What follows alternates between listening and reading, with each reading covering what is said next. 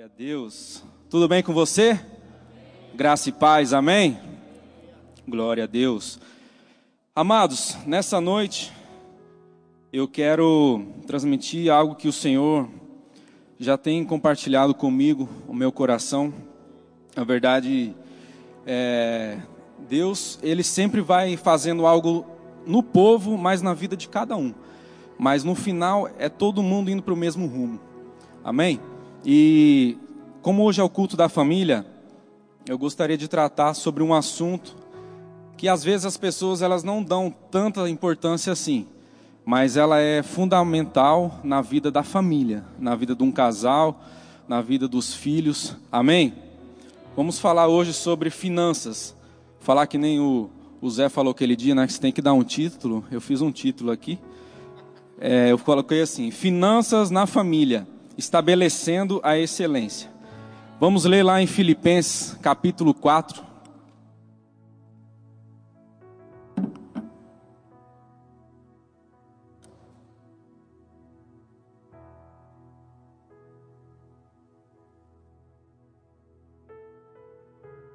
Versículo 19. Quem encontrou pode dizer amém? A minha versão ela está na NVI. O meu Deus suprirá todas as necessidades de vocês, de acordo com as suas gloriosas riquezas em Cristo Jesus. Amém? Irmãos, é fato que todos nós desejamos ter sucesso na vida, né? E isso também não é diferente na área das finanças, na área da, do dinheiro. E sabe que as finanças ela é fundamental como João disse aqui, a gente não consegue fazer hoje muita coisa sem ter dinheiro, não é verdade? E por que, que isso é, é tão necessário assim? Porque tudo que a gente vai fazer, a gente precisa de dinheiro. A gente necessita, seja para comprar roupa, seja para, enfim, para várias e várias coisas, para morar, para se locomover, a gente precisa de dinheiro. E na família, irmãos, é, é, é engraçado, porque Cada um tem uma criação, né? Então, duas pessoas se casam, têm um padrão de, de, de, de pensamento diferente, e aí essas duas pessoas se casam. Muitas vezes, isso vem e causa muitos conflitos, principalmente no começo do casamento. Por quê? Cada um vem de uma criação, cada um vem de uma casa. Às vezes, a, a, a menina, né, a moça, ou a mulher, ela é a queridinha da família, né, ela é a menininha da família. E às vezes o rapaz não, o rapaz às vezes foi criado né, diferente, de forma diferente. E aí quando chega na, no casamento, acaba acontecendo alguns conflitos. E infelizmente isso tem causado um, um, algo muito que quando eu fui fui pesquisar algo, isso me assustou um pouco. Ah, no, na última década eu, eu pesquisei. Nessa última década no Brasil foram feitos dos, é, é dos 57% dos divórcios que foram feitos, aliás, de 100%, 57% foram motivados por problemas financeiros. Ou seja, de cada 10 casais, quase 6 estão se divorciando por causa de dinheiro. E isso não deveria acontecer, amados. Se cada um tivesse uma instrução, se cada um tivesse né, um, uma forma correta de lidar com o dinheiro, de aprender a forma de, de, de, de, lidar com o dinheiro, de trabalhar com o dinheiro, isso com certeza não ia estar acontecendo. E muitas vezes o, o problema é na, no, nos pensamentos. O pensamento de quê? O pensamento de que o, o dinheiro é a raiz de todo mal, é, esse tipo de pensamento. E sabe que não é assim?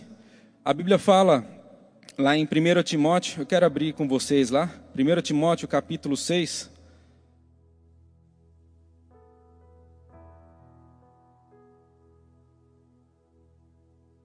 Nós vamos andar bastante na Bíblia hoje, amém?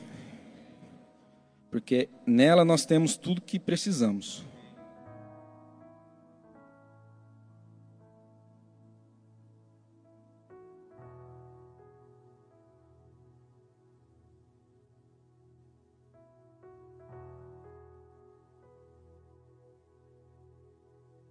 Você achou?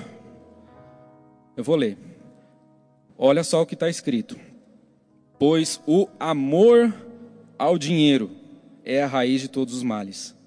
Algumas pessoas, por cobiçarem o dinheiro, se desviaram da fé e se atormentaram com muitos sofrimentos. Você prestou atenção que o que está escrito ali no comecinho do, do, do, do versículo? É o amor ao dinheiro e não o dinheiro. Amém? Mas o que, que eu quero dizer com isso? Que a nossa, a grande parte das pessoas, culturalmente falando, tem esse pensamento de que o dinheiro é a raiz de todo mal. Mas não é assim, amados. A gente acabou de ler que é o amor ao dinheiro que causa todo mal. A Bíblia fala também em Provérbios 10, 22, você não precisa abrir, eu vou ler aqui. A bênção do Senhor traz riqueza e não inclui dor alguma. Em Eclesiastes 5, versículo 10, ainda fala assim: Quem amar o dinheiro, jamais dele se fartará. Ou seja, se você estiver buscando dinheiro, você não vai conseguir. Aquilo que o João acabou de ler, você quase roubou minha mensagem, cara. Mas verdadeiramente é isso, amados. Aonde está o, seu, aonde tá o seu coração, aí está o seu tesouro. Se você está buscando dinheiro, você não vai conseguir. Você vai bater com a mão na, na, na, na faca, você vai bater com a cabeça na parede, mas você não vai conseguir. Agora, se o seu coração está buscando, se está voltado em buscar a Deus, em se encher da presença dEle, e principalmente obedecer e viver a palavra dEle, amados, com certeza isso você não vai nem precisar fazer força, porque isso vai vir atrás de você. Em Deuteronômio 28, acho que você já deve ter lido, lá fala que essas bênçãos virão sobre ti e te alcançarão. Ou seja, você não vai nem precisar fazer força, porque as coisas vão começar a acontecer. Vai começar a fluir, vai começar a vir da onde você menos espera, sabe? Da onde que você nem imagina. Às vezes vem provisão, às vezes vem dinheiro, às vezes é, é, é, é alguém que foi movido pelo Espírito para trazer algo sobre você, para trazer uma oferta. A gente viu aqui na, no fim de semana com o Fernando Leal, que testemunho maravilhoso. Quando a pessoa está vivendo o propósito, cara, tudo se move, tudo se move. Você não precisa se preocupar com isso. A Bíblia fala lá ainda é, é, que é, se a gente é, não, não, se a gente buscar a Deus de todo o nosso e a sua justiça, todas as coisas serão acrescentadas. Ou seja, o nosso coração, a nossa mente, o nosso entendimento tem que estar firmado nisso. Amém? E através do dinheiro é que a gente pode ter uma casa melhor, ter, ter um, um, uma casa melhor, um carro melhor, a gente pode ter conforto de vida e principalmente, amados, a gente pode fazer cooperar para o reino de Deus crescer. Sabe que não é errado desejar ter dinheiro, ter posses, isso é lícito. O errado é você colocar o seu coração nisso daí. E eu quero ler lá com você também. Em, em... Aliás, não precisa ler não, eu vou ler aqui mesmo. Em João, capítulo 10, versículo 10, Jesus ele veio para dar vida e vida em abundância. Ou seja, se você ainda não está vivendo isso, é só você se colocar dentro da palavra. O que, que é isso? Você alinhar a sua boca, alinhar o seu pensamento, alinhar com aquilo que você crê, de acordo com o que a palavra diz. Se tem falta, você repreende essa falta e você ordena para que toda provisão necessária venha. Porque nós lemos aqui no primeiro, o primeiro versículo, em Filipenses 4, que Deus supre todas as nossas necessidades e cada uma das nossas necessidades. Em Isaías 1,19, ainda fala assim: Se vocês estiverem dispostos a obedecer, comerão os melhores frutos dessa terra. Amados, isso é muito claro. Mais claro do que isso, eu acho que é impossível, amém? E muitas vezes quem complica as coisas somos nós mesmos.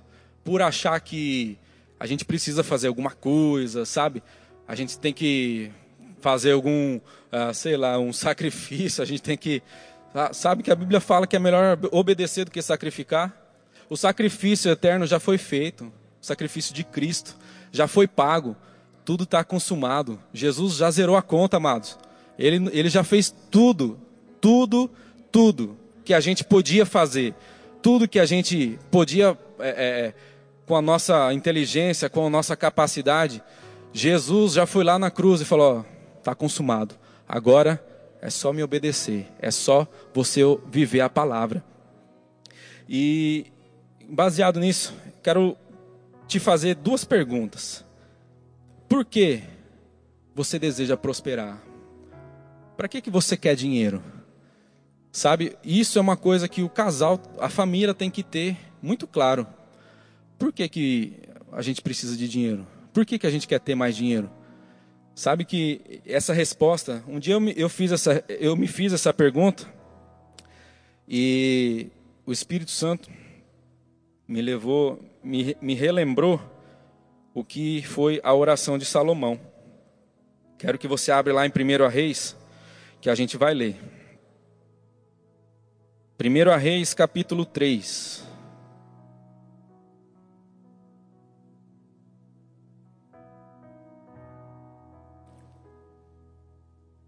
Aleluia, Deus é bom. O tempo todo. Ele é fiel. E a palavra de Deus nunca falha. Versículo 6. Você achou aí? Deixa eu só mudar aqui a versão.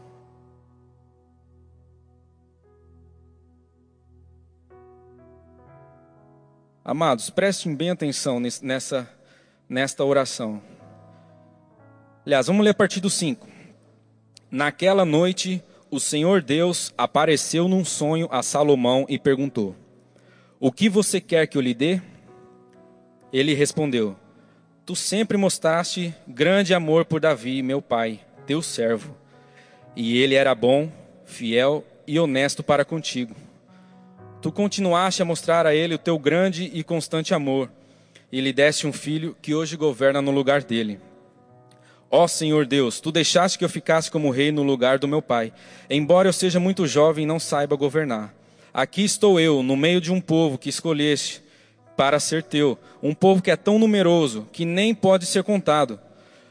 Olha esse versículo, amados. Portanto, me dê sabedoria para que eu possa governar o teu povo com justiça e saber a diferença entre bem e o mal. Se não for assim, como é que eu poderei governar o teu grande povo? Olha só o que diz o versículo 10. Deus gostou de Salomão ter pedido isso e disse: Já que você me pediu sabedoria para governar com justiça, em vez de pedir vida longa ou riquezas ou a morte dos seus inimigos, eu darei o que você pediu. Darei a você sabedoria e inteligência, como ninguém teve antes de você, nem terá depois. Mas lhe darei também o que você não pediu. Durante toda a sua vida, você terá riquezas e honra, mais do que qualquer outro rei. Até aí, amém? Você percebeu qual foi o coração de Salomão nessa oração? Você percebeu que ele não pediu para ele? E muitas vezes nós estamos pedindo, Pai, me dê, me dê, me dê. Aí está escrito lá em Tiago: Pedi, pedi e não recebeste, porque pedi mal. Então, amados, a gente precisa ter essa consciência, ter esse pensamento de que é, nós não devemos. É claro que é, não podemos também levar tudo para um extremismo, né? A gente tem as nossas as coisas, os desejos do nosso coração. E a Bíblia fala que deleita-te no Senhor e Ele satisfará os desejos do seu coração. Mas o ponto-chave, o alvo da nossa mente, do nosso entendimento, é isso daqui. A gente pedir para que a gente seja um canal. Sabe o que é um canal? Não sei se é, aqui em Sinop tem bastante, a gente chama aqui valetão, né? Mas eu tive um período no, em uma cidade no, interior, no, litoral de São Paulo, Santos, e lá a cidade ela lá chama tem canais, são vários canais, é, são valetões também, mas lá eles chamam de canais. E esses canais eles desembocam tudo no mar. Ou seja, a gente não deve reter nada para a gente, sabe? A gente deve ser como um rio. A gente deve ser um canal. Qual, qual a glória que um, uma torneira tem? Em passar por ela uma água. Qual a glória que um encanamento tem? Nenhum. Ele só está cumprindo aquilo que ele foi proposto. A gente tem que fazer isso também. A gente não pode ter a consciência de ficar segurando, é, de ficar só retendo, retendo, retendo, que uma hora essa represa pode estourar. Essa represa vai dar ruim, que nem diz os outros aí. Vai dar ruim. Então, amados, a gente deve ser como um rio. A gente deve ser um canal aberto, sem reter. A gente tem que ter esse pensamento, amém? Então vamos falar aqui sobre três aspectos, dentre vários que podemos alcançar a boa, perfeita e agradável vontade de Deus para as finanças na família. A primeira coisa seria a é a renovação da mente. Abre lá em Romanos 12. Glória a Deus. Obrigado, Deus, pela Sua palavra.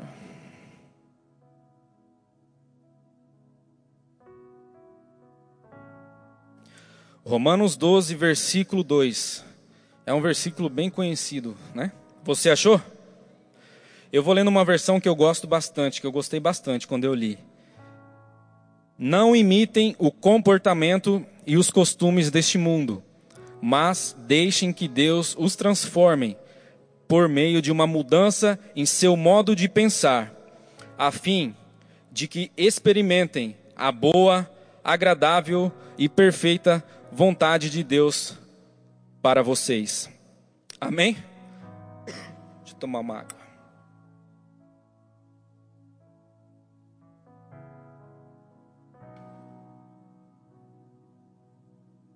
Aleluia.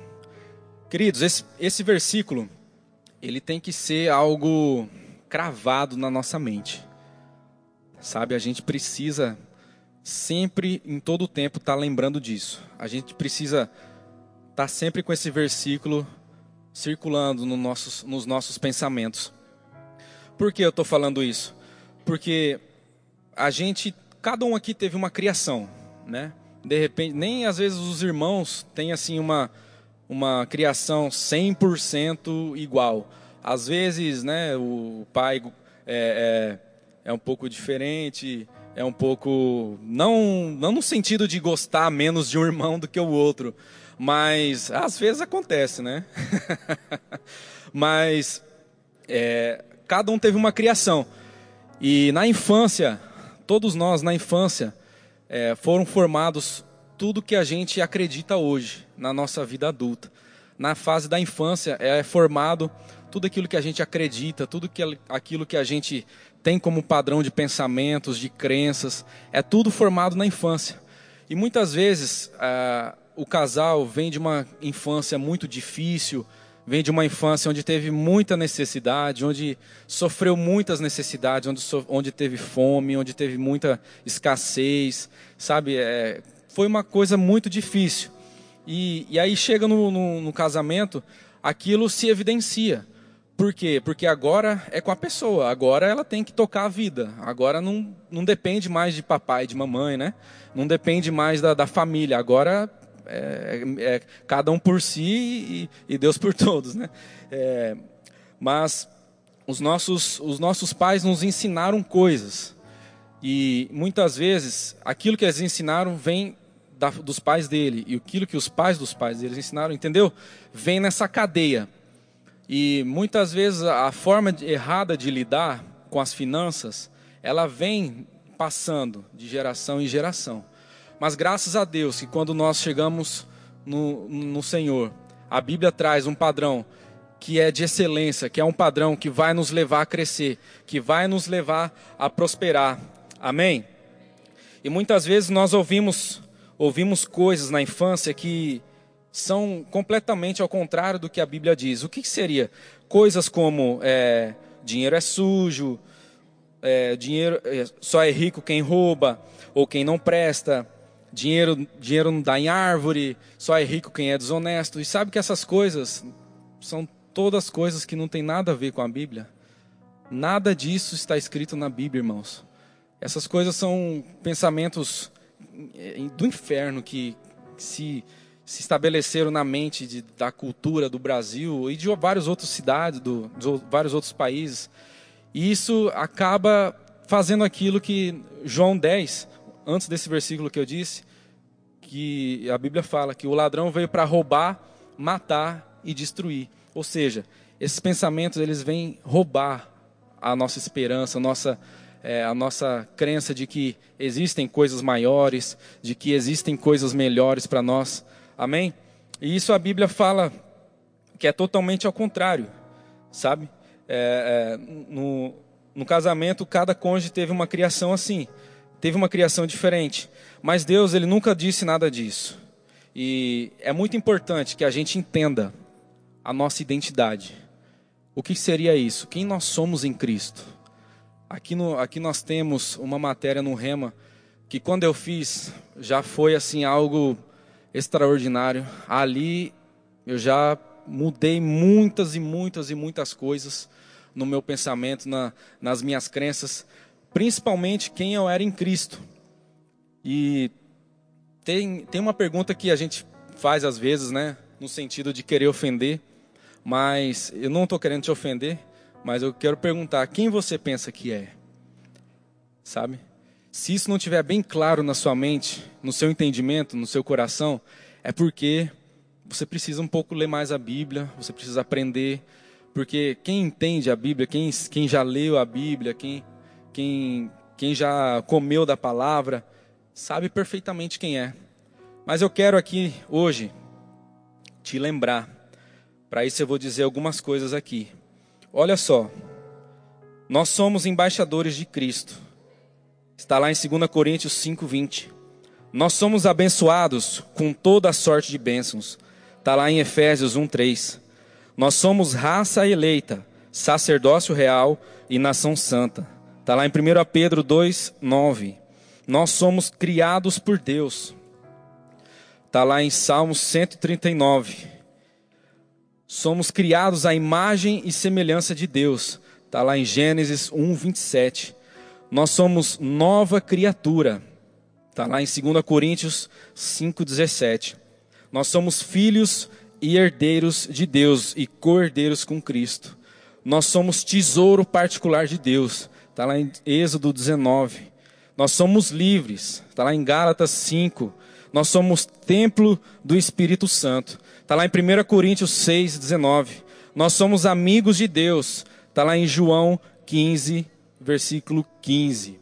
Amém, queridos? Se você quiser aprender um pouco mais sobre quem você é em Cristo, eu te aconselho que você faça o rema, especialmente essa matéria Realidades da Nova Criação, que com certeza você vai se aprofundar muito mais nessa nesse quesito. E você, meu amado, você nunca mais vai voltar a ser o mesmo. Porque quando nós nos expomos à palavra, quando nós entendemos quem somos, quem, o que podemos e o que temos em Cristo, amados, nada mais vai nos parar, nada mais, nenhuma circunstância que se levantar contra as nossas vidas, nós já nos levantamos e falando: opa, aqui não, eu sei quem eu sou em Cristo e você não pode comigo porque eu sou filho do Rei. Sabe que se alguém falar aí para você, ah, você agora está desse jeito aí, porque você está se achando que tem o, o, rei na barriga. É isso mesmo, querido. Você tem o rei na barriga mesmo, por quê? Porque o Espírito de Deus agora veio habitar em você. O Todo-Poderoso está habitando dentro de você agora. Amém? Aleluia, Deus é bom. Uma outra coisa, queridos, que é necessário para o casal, para a família também crescer e avançar na, na, nas finanças, né, na prosperidade, é a sabedoria. E eu quero ler com você alguns versículos que explica bem o que é a sabedoria. Vamos lá para Provérbios capítulo 9.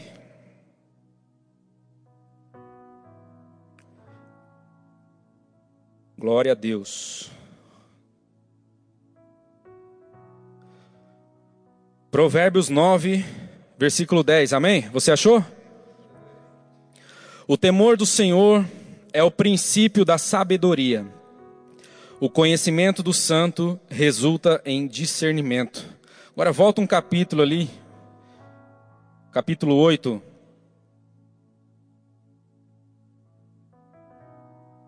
A partir do 17. Olha só, queridos, o que que fala a Bíblia? Uma das coisas, né?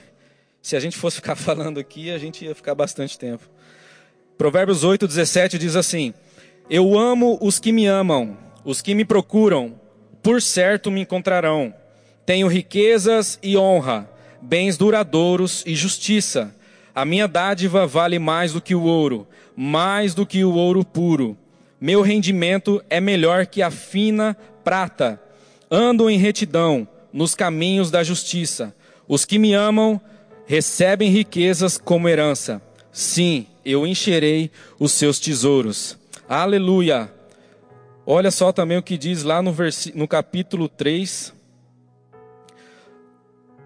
a partir do primeiro versículo.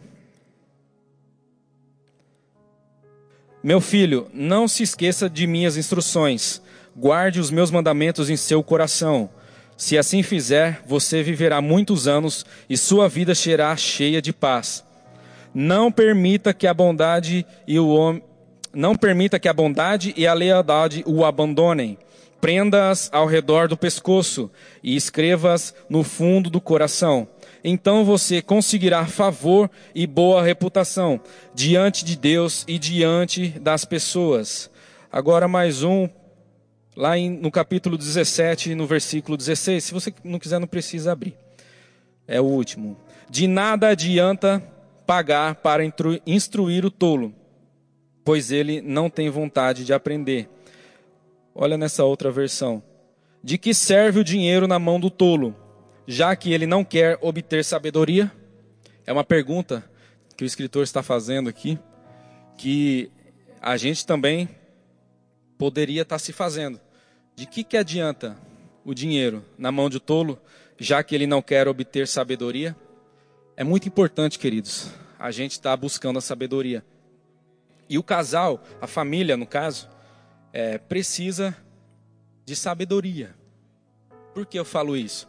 Porque às vezes, como eu disse, uma criação, outra, outra criação. Às vezes um tem uma inclinação para gastar mais, às vezes o outro tem a inclinação para ser mais, popularmente falando, mão de vaca, né? então, isso é necessário que o casal, que a família tenha bem definido. Buscar sabedoria, buscar sabedoria. Porque sem sabedoria, a gente não vai ter um, um, um bom êxito. A gente não vai conseguir fluir naquilo que Deus tem para nós, na, na, nas finanças. E em Tiago, capítulo 1, eu quero ler também, que talvez você não conheça. Tiago, capítulo 1, versículo 5.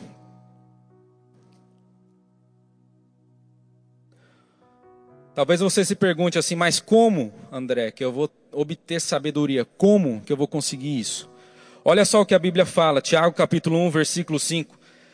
Se algum de vocês tem falta de sabedoria, peça a Deus, que a todos dá livremente de boa vontade, e lhe será concedida. Peça, porém, com fé, sem duvidar, pois aquele que duvida é semelhante à onda do mar, levada e agitada pelo vento. Não pense tal pessoa que receberá coisa alguma do Senhor, pois tem a mente dividida e é instável em tudo que faz. Ou seja, peça a Deus peça a Deus. Mas quando você pedir, tenha a certeza, irmão, que você está recebendo. Tenha a certeza de que Deus está dando para você. Tenha a certeza que você está se enchendo cada vez mais de sabedoria, pois acabamos de ler que Ele dá livremente, de boa vontade. Amém? Sabe, irmãos, outra coisa também é que não pode haver é, egoísmos no, na família, no casal. Eu quero ler com você lá em Deuteronômio, capítulo 8.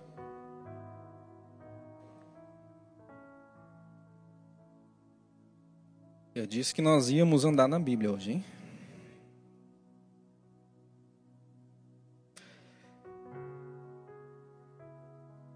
Sabe, irmãos, que a Bíblia fala que a palavra de Deus ela é espírito e vida? Jesus falou isso. E lâmpada para os meus pés e luz para o meu caminho. Ou seja, se você está achando que está um pouco escuro, aqui está a resposta. É só você se expor. Amém? Você achou Deuteronômio 8,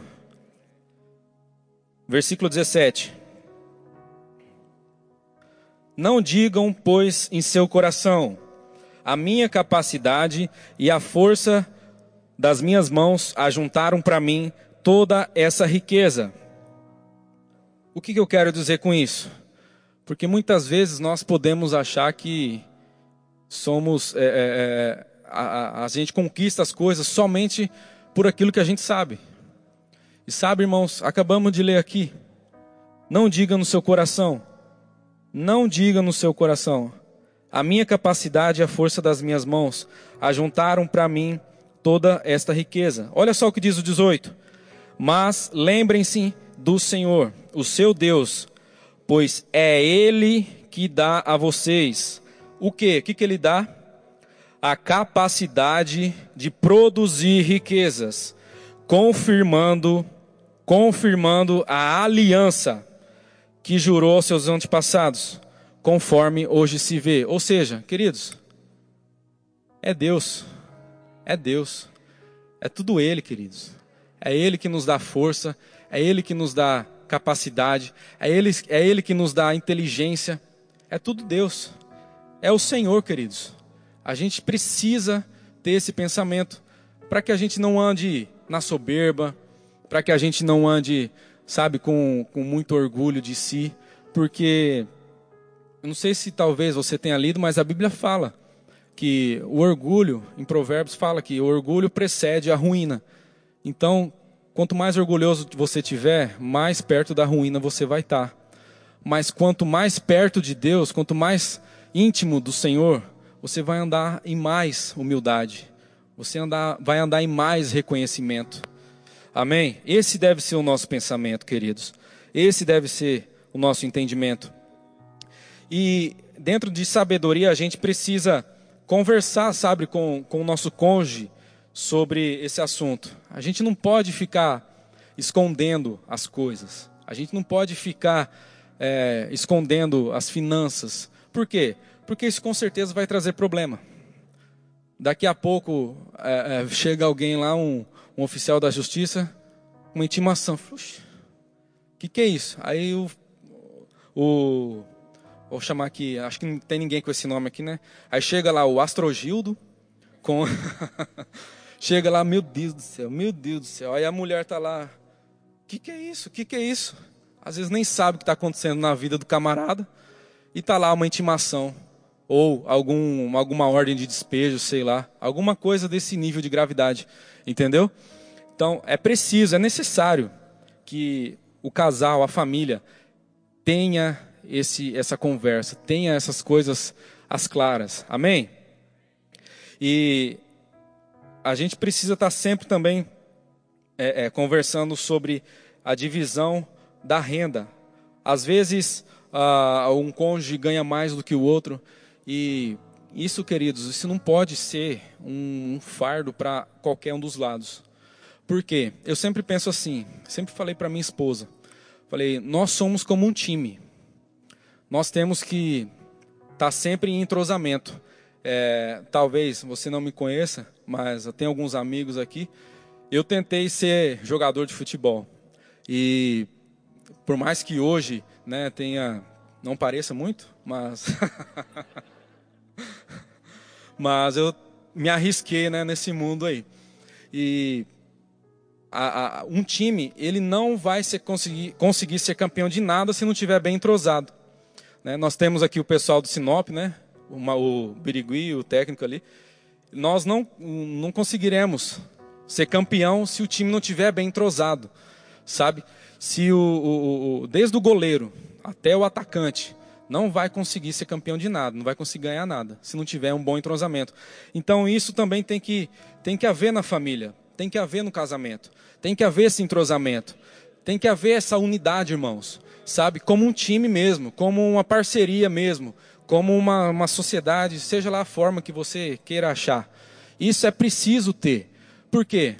Porque se for ao contrário, vai acabar com a família, vai virar em briga, vai virar em desavenças, vai virar num, num piseiro a, a casa da, da, família, entendeu? Por isso que isso é, é, é necessário. E principalmente também devemos excluir, queridos, porque eu já vi isso muito em vários, em várias famílias, o egoísmo agindo, sabe? O egoísmo sendo de forma é, é, absurdamente é, é exposto. Isso não pode existir, amados. Nós, isso não pode existir. O egoísmo em, que sentido? É, é, de você nunca fazer nada, sabe? De você nunca fazer algo para sua família, para sua esposa, para o seu esposo. Isso nunca pode acontecer, porque quanto mais você fizer, mais você vai vai estar tá abençoando, mais você vai estar tá gerando o amor, mais você vai estar tá cultivando o amor. E eu achei interessante um, um, um exemplo uma vez que eu ouvi de um pregador de que o casamento é como um jardim. Se você não vai cuidar bem, se você vai ser egoísta, aquele, aquele jardim vai morrer. Você pode ter certeza disso. Eu sou arquiteto também, trabalho, né, eu não sou jardineiro, mas trabalho com a questão de paisagismo, de, de jardins, a gente também trabalha com isso. E se a pessoa não fizer um, um bom cuidado, se ela não ter um, um, bom cuidado com, com o jardim, aquilo lá vai morrer. Se não tiver adubando, se não tiver molhando.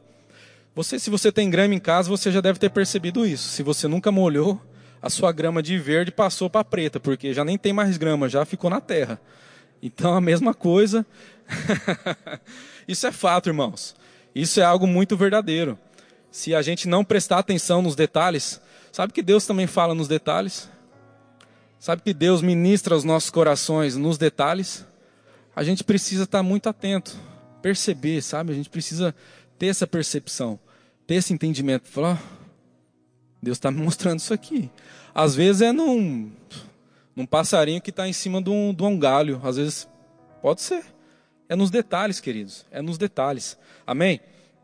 Um outro fator, e é, esse é o último, que é sobre conhecimento. João 8,32, creio que, se não todos aqui, quase todos devem conhecer. Conhecereis a verdade, e a verdade vos libertará. Isso é algo muito importante também na família, irmãos. Porque, mas como assim importante? Por que importante? Porque o conhecimento a gente pode adquirir de, forma, de várias formas. A gente pode fazer, investir em um curso, curso de quê? De, de gestão de finanças, sabe? Essas coisas são listas. Nada pode substituir o valor da palavra de Deus nas nossas vidas. Mas tem coisas que, como, como que Deus vai agir em nós e através de nós, se nós não, não, não, termos ferramentas? Eu não, eu não fiz é, seis meses, um ano de faculdade e me tornei arquiteto. Eu fiquei lá anos, anos. Da mesma forma, assim, é com, com as outras coisas. É, a gente precisa aprender sobre cursos, sobre gestão, gestão de finanças, sabe? É, é, é necessário é, a gente aprender a realizar investimentos que vai trazer lucros. Isso a gente aprende com conhecimento.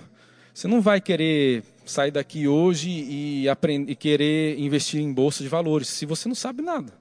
Como que você vai ganhar dinheiro se você não sabe nada sobre aquele assunto?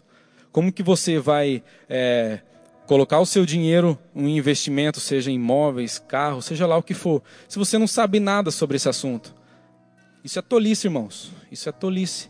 Você precisa ter o conhecimento sobre aquele assunto, sabe? O, eu não vou querer abrir uma tornearia se eu não conheço nada, né, pastor Marco? Eu vou só perder dinheiro e vou me ferrar. Por quê? Não sei nada, não sei nada.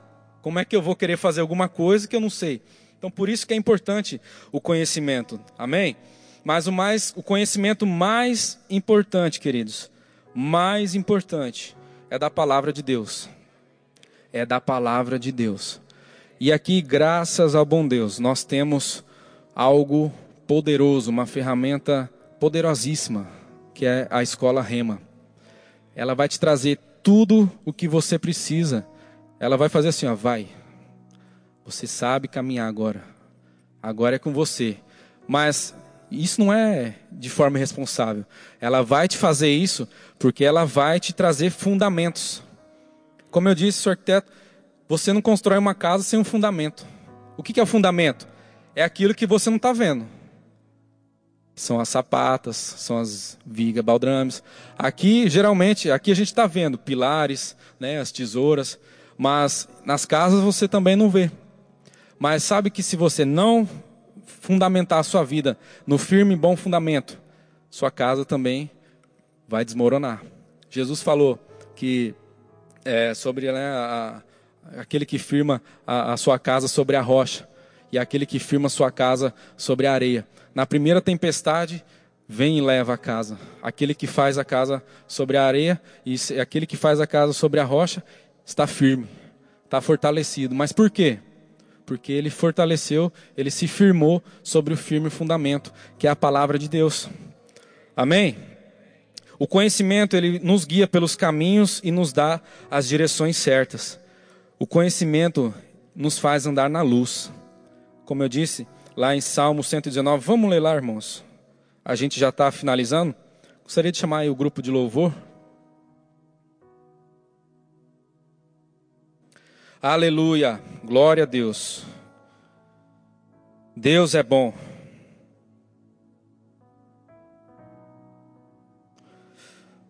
Oh, aleluia, Pai. Obrigado pela Sua palavra. Grandes milagres acontecendo, Senhor. 119, 105, que é o versículo que eu li, mas eu quero ler com você ele todo. Quero ler nessa versão aqui, que é a NVI que eu também gosto.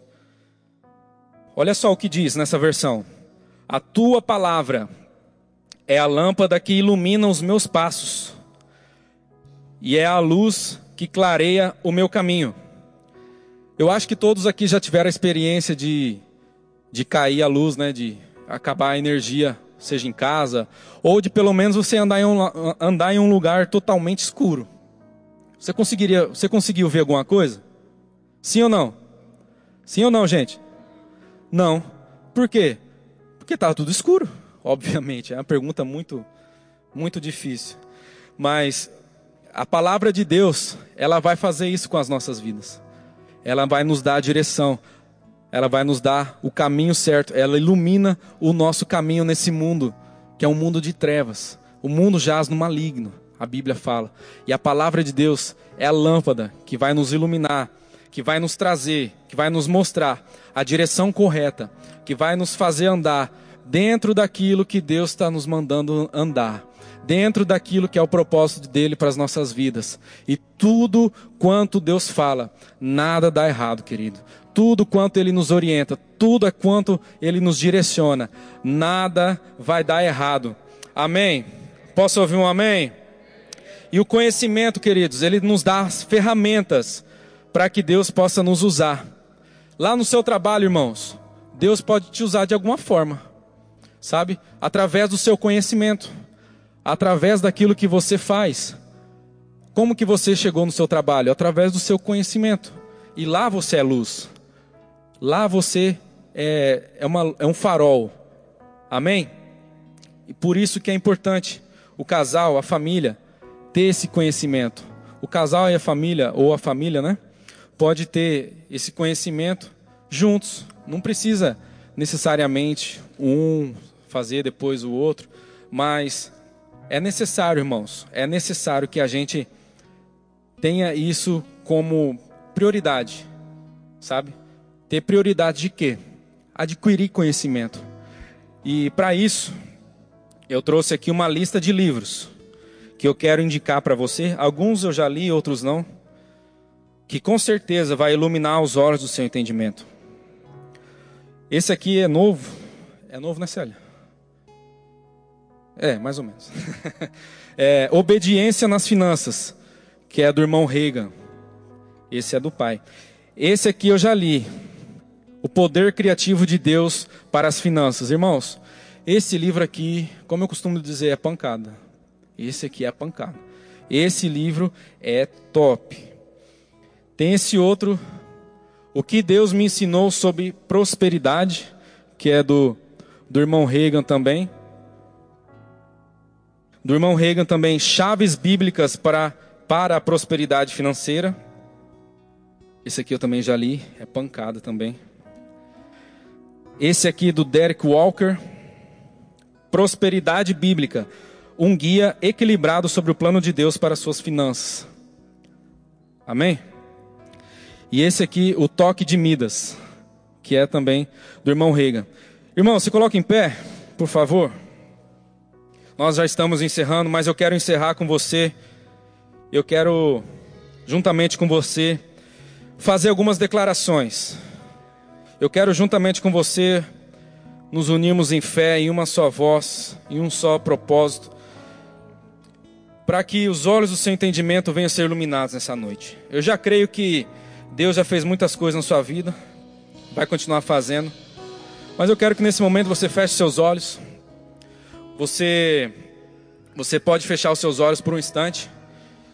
E eu quero que você comece a render graças a Deus.